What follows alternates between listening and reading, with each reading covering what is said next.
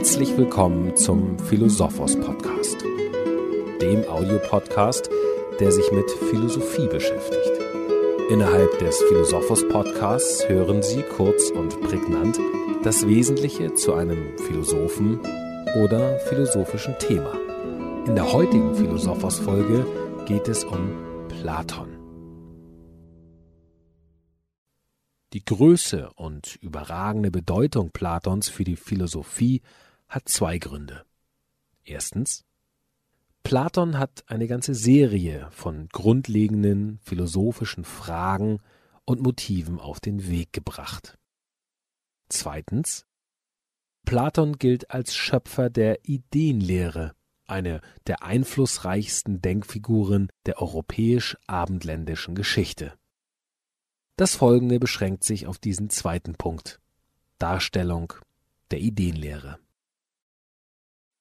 Die Ideenlehre ist Bestandteil der Erkenntnistheorie. Sie entstammt einer Besinnung darüber, wie menschliches Wissen möglich ist. Bei Platon vollzieht sich diese Besinnung zum ersten Mal systematisch als Reflexion, als Wendung des Denkens auf sich selbst. Das Denken sucht seine Bestimmung und Rechtfertigung nicht mehr bei den Göttern, sondern bei sich selbst. Es wird zum Selbstdenken. Sokrates hatte diese Wendung zunächst auf dem Feld des Praktischen vollzogen. Politische Tüchtigkeit und sittliche Tugend setzen ein entsprechendes Wissen voraus. Das jeweilige Worumwillen des Handelns kann nicht von außen geborgt oder von vermeintlichen Autoritäten blind übernommen werden, sondern das Handeln muss über sein Tun Rechenschaft geben, indem es Gründe benennt, indem es begründet. Die Form dieses Begründens vollzieht sich in Begriffen. Platon hat diese Voraussetzung des Sokrates in voller Ausdehnung übernommen.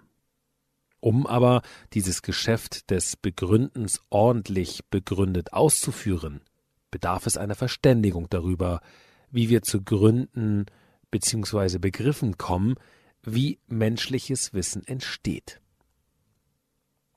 Das sokratische Postulat der wissenden Tugend verlangt eine Erkenntnis und Begriffslehre als Grundlage.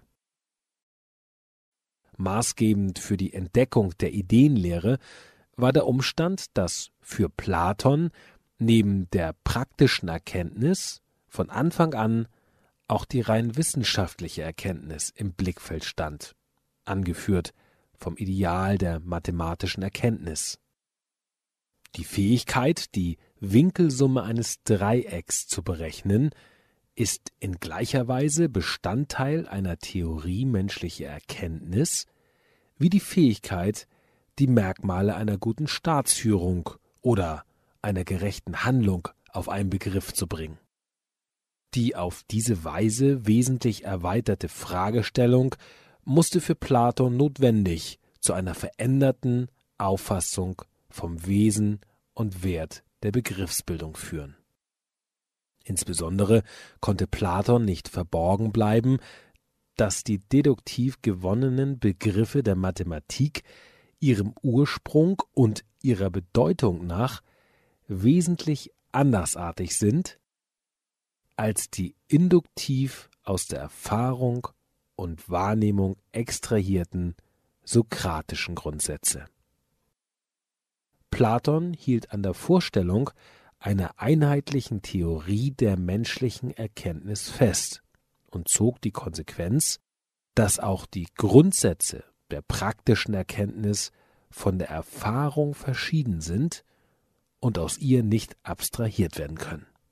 Begriffe wie gut oder schlecht, gerecht oder ungerecht mögen jeweils durch die Erfahrung veranlasst sein.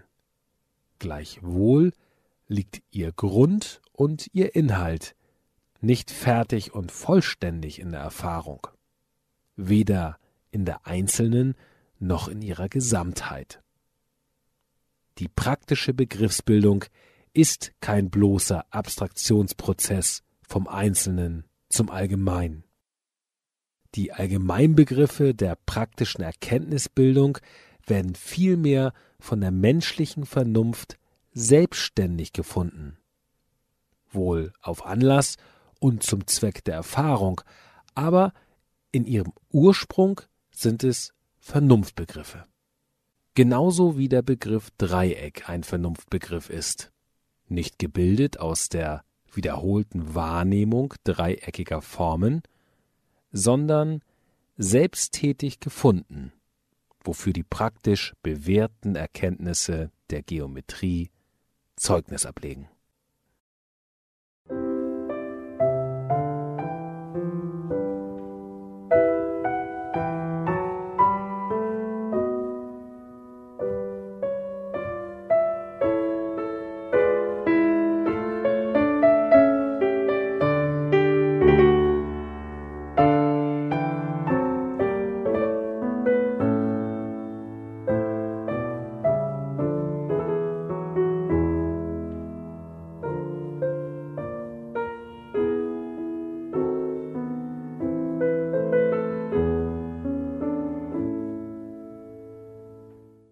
Was wir mit unseren allgemeinen Ideen vorstellen, ist in der Erfahrung niemals vollkommen einzuholen. Unsere Ideen sind wesentlich überschüssig. Sie verhalten sich gegenüber der Mannigfaltigkeit des erfahrungsgemäß Gegebenen als Ideal.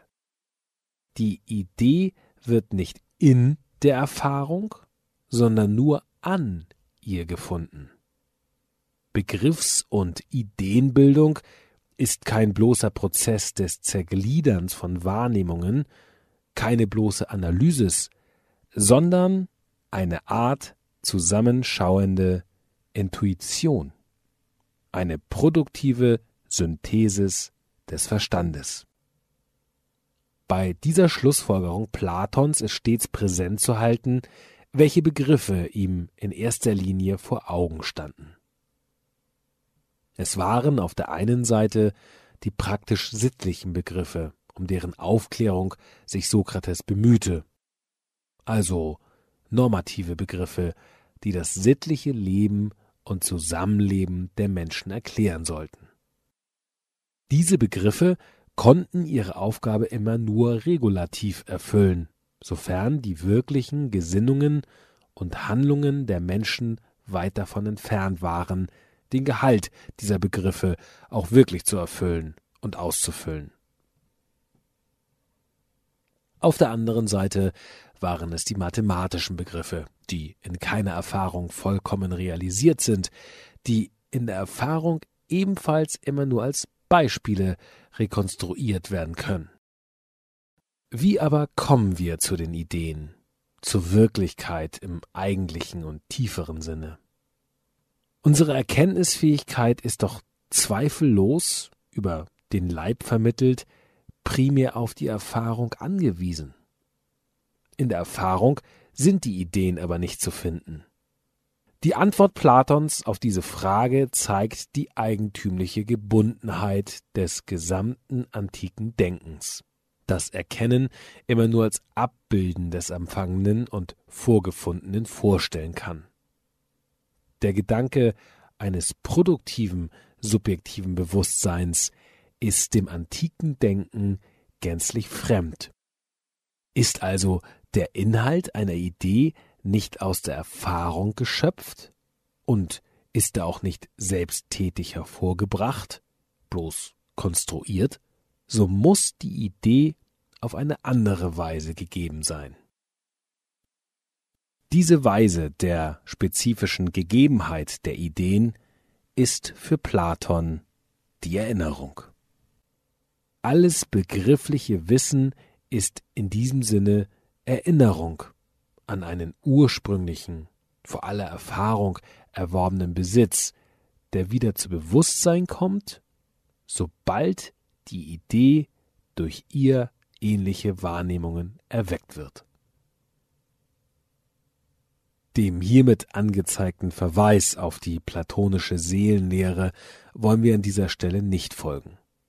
Wichtig für das Verständnis der Ideenlehre ist allerdings die Doppelbedeutung, die Platon dem Ausdruck Idee gibt.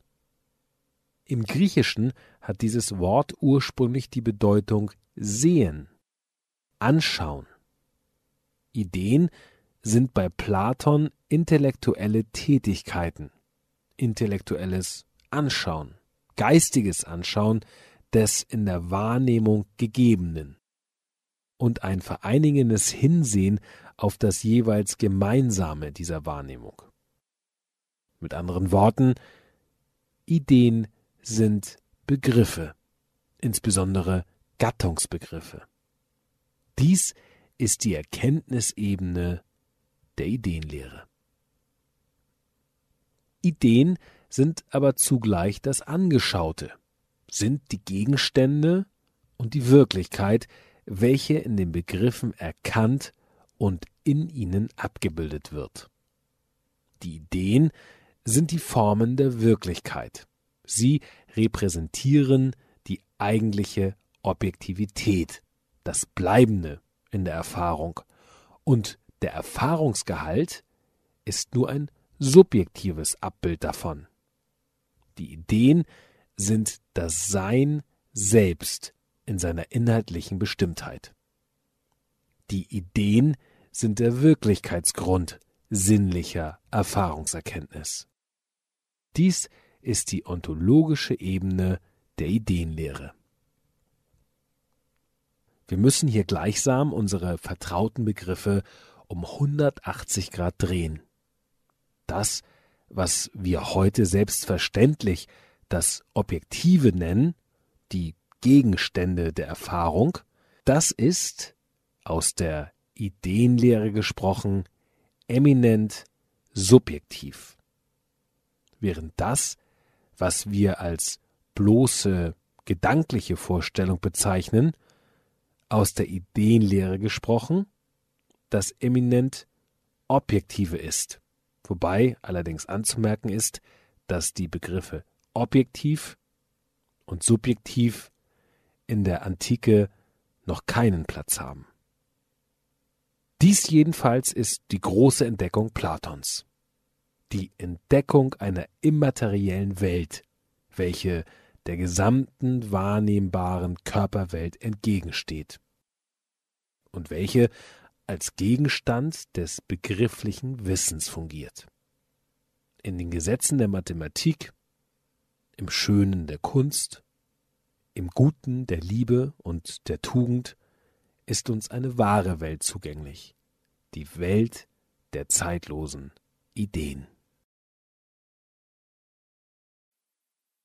Mehr Informationen über Platon, weitere Podcasts zu philosophischen Fragen und Themen sowie die umfangreichste Fachdatenbank mit über 20.000 philosophischen Büchern erhalten Sie bei Philosophos, der wissenschaftlichen Versandbuchhandlung für Philosophie, im Internet unter philo-sophos.de.